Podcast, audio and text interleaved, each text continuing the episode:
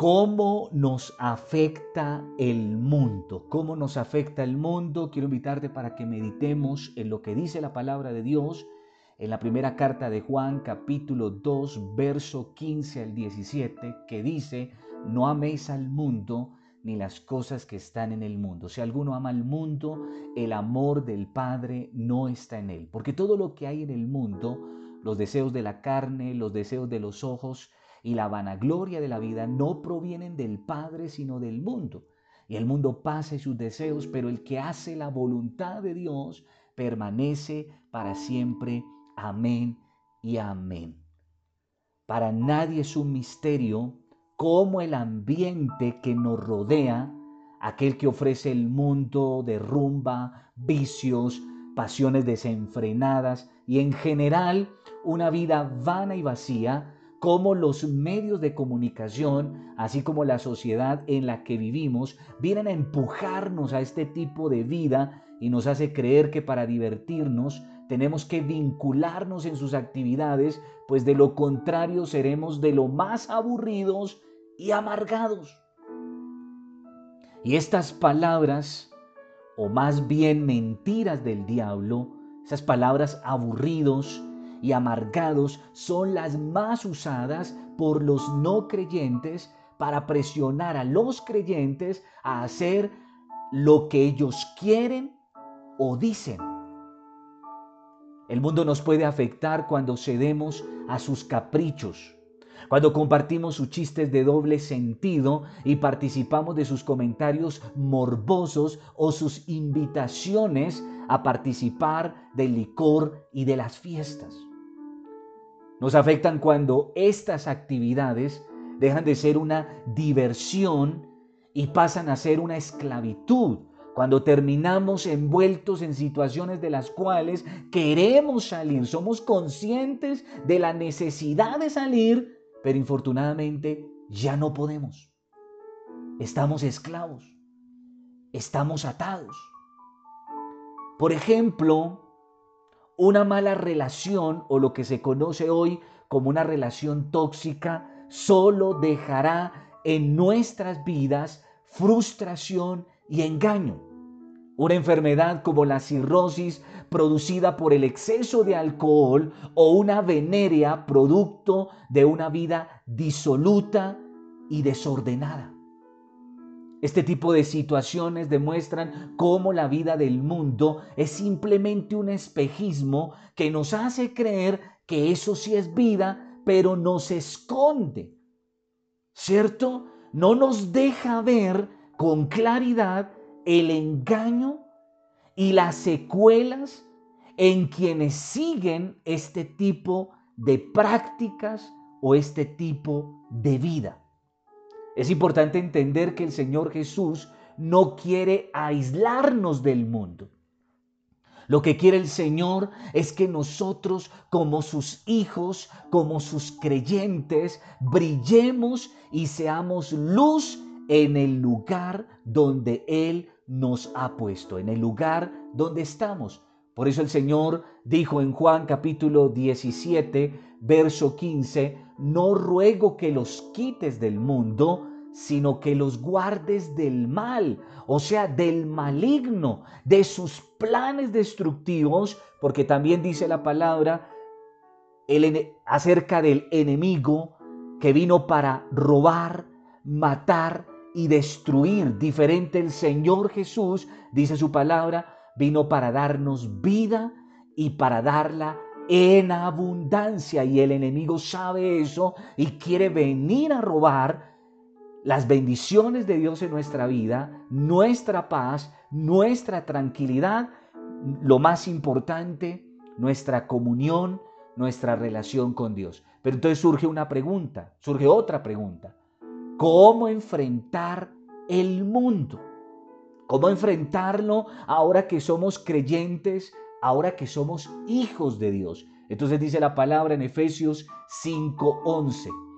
Efesios 5:11 dice, y no participéis en las obras infructuosas de las tinieblas, sino más bien reprendedlas. Entonces, lo primero que tenemos que hacer como hijos de Dios para enfrentar el mundo es no participar de lo que el mundo ofrece. Como creyentes de Cristo e hijos de Dios, debemos aprender desde el principio, desde el momento en que comenzamos a caminar con el Señor, a ser radicales con el pecado y mostrar lo que ahora somos sin ningún disfraz. Esto quiere decir sin convertirnos en unos agentes 007 del Evangelio. Muchas veces dentro del mundo no, no saben, no conocen que tú y yo somos creyentes, que tú y yo eh, predicamos la palabra, seguimos a Cristo. Por ejemplo, si te ofrecen un trago, no tienes que caer en la mentira de decir, no gracias, estoy tomando medicamentos y eso me hace daño. No porque la verdad no es esa, no estás tomando medicamento alguno, sino que la verdad es que tú no quieres enfrentar la situación. No, mi hermano, ni podemos ser unos agentes 007 y menos, mi hermano, caer en mentiras con tal de huirle a la tentación. No, la tentación hay que enfrentarla y hay que enfrentarla, perdóneme la expresión, con berraquera, o sea, con radicalidad. Entonces dice la palabra de Dios en Marcos capítulo 8, verso 38, porque el que se avergonzare de mí y de mis palabras en esta generación adúltera y pecadora, el Hijo del Hombre, o sea, el Señor Jesucristo, se avergonzará también de él cuando venga en la gloria de su Padre con los santos ángeles. Hermano, si tú y yo nos avergonzamos de Dios y de su bendita palabra, lo único que nos espera, mi hermano, es que mañana, en la eternidad, el Señor también se avergüence de nosotros. ¿Qué tenemos que hacer? Mejor lo que, lo que dice Pablo. Pablo en Romanos capítulo 1, verso 16 declara, porque no me avergüenzo del Evangelio, porque es poder de Dios para la salvación a todo aquel que cree. Y entonces dice al judío primeramente, y también al griego. ¿Qué tenemos que ser nosotros? No avergonzarnos, ser radicales y con todo el orgullo santo hablar del nombre de Cristo y, como no, de su bendita palabra. Pero lo segundo que tenemos que hacer es ser radicales en la posición como hijos de Dios y como creyentes. Dice la palabra en Job capítulo 22, verso 28. Determinarás a sí mismo una cosa y te será firme y sobre tus caminos, atención, resplandecerá luz. Determinarás asimismo una cosa y te será firme. Y sobre tus caminos resplandecerá luz. Qué importante, ahora que somos creyentes e hijos de Dios, ser radicales. Decídete desde temprano a qué cosas no vas a ceder. Por ejemplo, irse de plan con personas que no comparten nuestra fe, los no creyentes, fiestas o reuniones sociales en las que tú sabes que va a primar el licor y otros vicios. Determínalo de antemano ahorita que empiezas a caminar con el Señor y esto te evitará la lucha en el momento y por tanto cerrará la puerta a la tentación y a la caída. Dice la palabra de Dios en la primera carta a los Corintios, capítulo 10, verso 13, no os ha sobrevenido ninguna tentación que no sea humana, pero fiel es Dios que no os dejará ser tentados más de lo que podáis resistir, sino que dará también juntamente con la tentación la salida. ¿Para qué? Para que podáis soportar. Lo fundamental es decidir. Pase lo que pase, no voy a dejar el camino que he escogido. Esto se llama, mi hermano, determinación.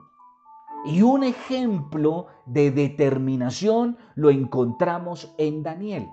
Dice la palabra de Dios en Daniel 1.8, libro del profeta Daniel 1.8. Y Daniel propuso o sea, determinó en su corazón no contaminarse con la porción de la comida del rey, o sea, del mundo, ni con el vino que él bebía.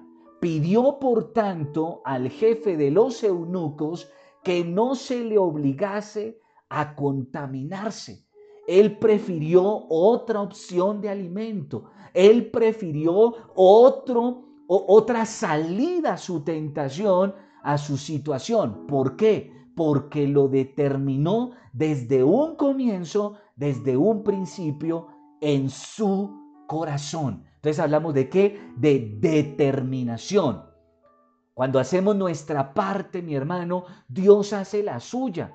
Él traerá su luz para indicarnos qué debemos decir o hacer. En pocas palabras, como dice Pablo, Él nos mostrará la salida.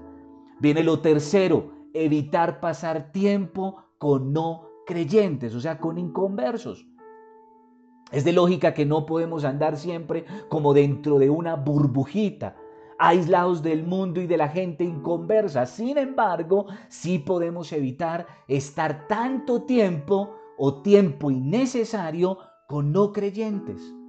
Estos te, te estarán constantemente atacando para hacerte llevar a lo malo, para incitarte a volver atrás de donde Dios te sacó. Aparte de todo, vas a encontrarte con gente negativa que no te deja ninguna riqueza, nada que te pueda servir. Mi hermano, yo decidí desde el comienzo en que, en que em, empiezo a caminar con el Señor, decido en mi corazón que el que no es amigo de Dios no puede ser mi amigo.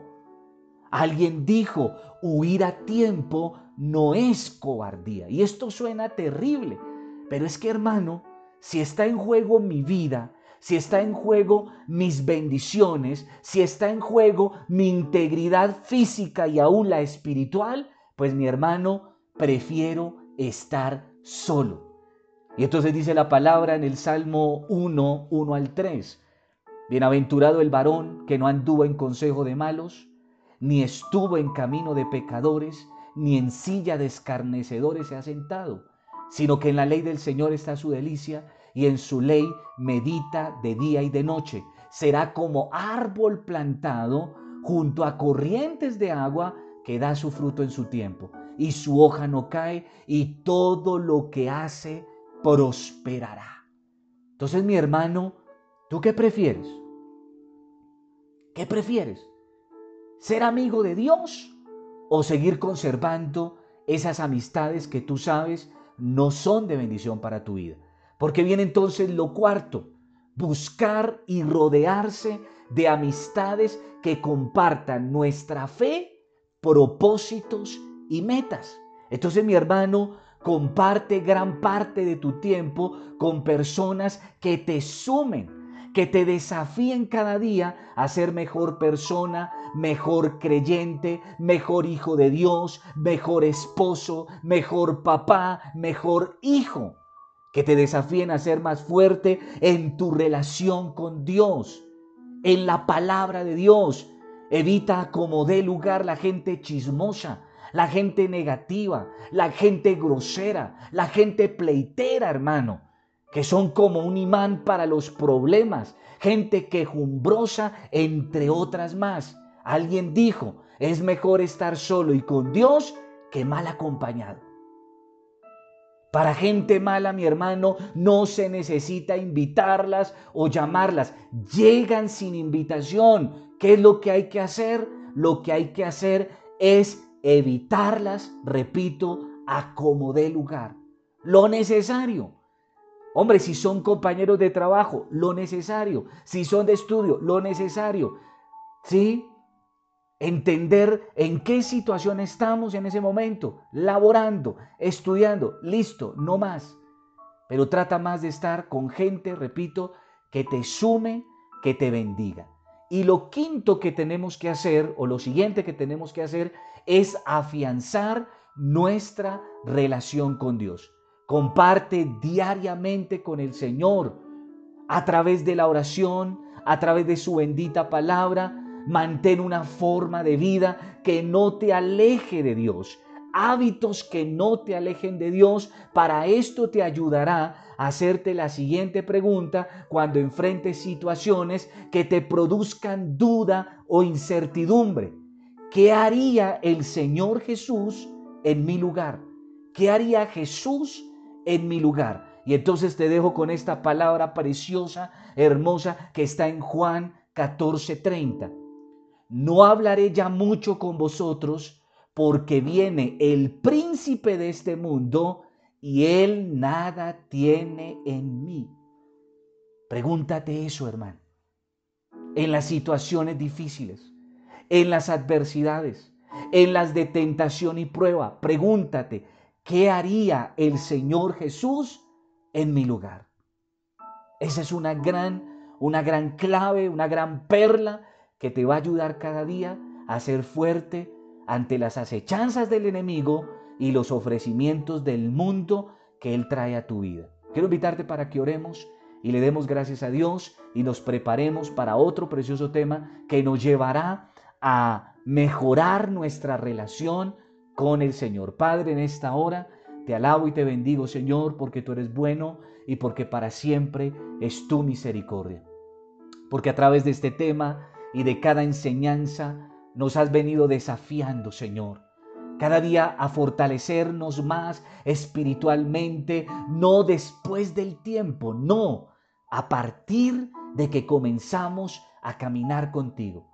A partir de ese momento en el que salimos del agua del bautismo y comenzamos nuestra vida nueva en Cristo, o sea, en ti, Señor, empezar a proponernos cada uno de estos desafíos.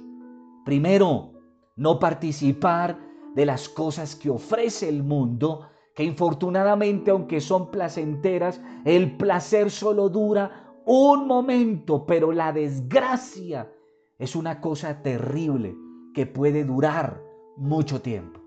Pero también, Señor, tú nos desafías en esta hora a ser radicales ahora en nuestra posición de creyentes e hijos tuyos.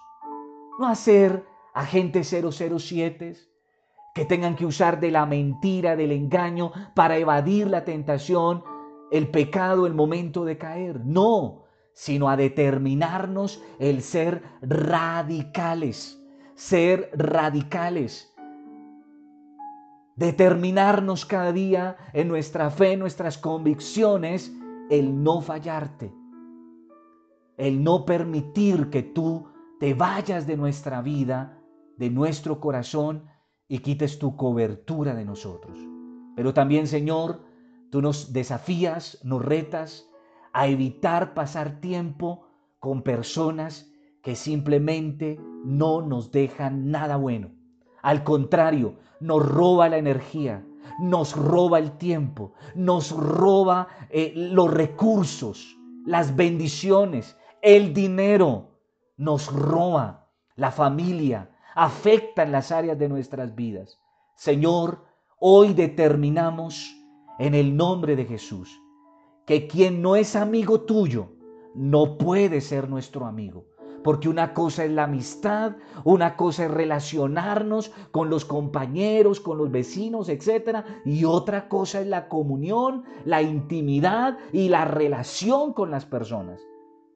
Y entonces hoy determinamos eso en el nombre poderoso de Jesús. Pero también, Señor, nos proponemos a partir de hoy empezar a, rodearnos de gente buena, de gente plena, de gente que te ama, de gente que cree en ti, en tus palabras, que procuran cada día estar bien delante de tu presencia, que nos dicen la verdad en la cara, así nos duela, que no andan con hipocresías, murmurando, chismeando, hablando aún de nosotros a nuestras espaldas.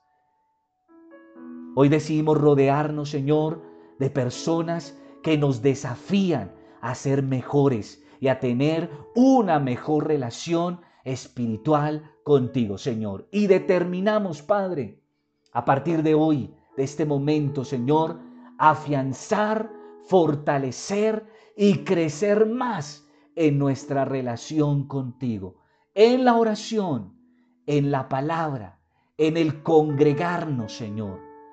Padre, trae a nuestra mente esta pregunta clave que tú nos enseñas hoy.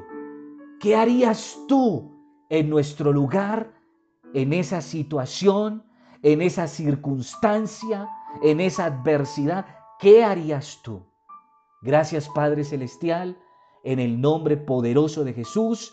Amén y amén. Te bendigo, Paz de Cristo, y que la gloria del Eterno resplandezca sobre tu vida, sobre tu, sobre tu casa y sobre los tuyos. Hasta una próxima oportunidad.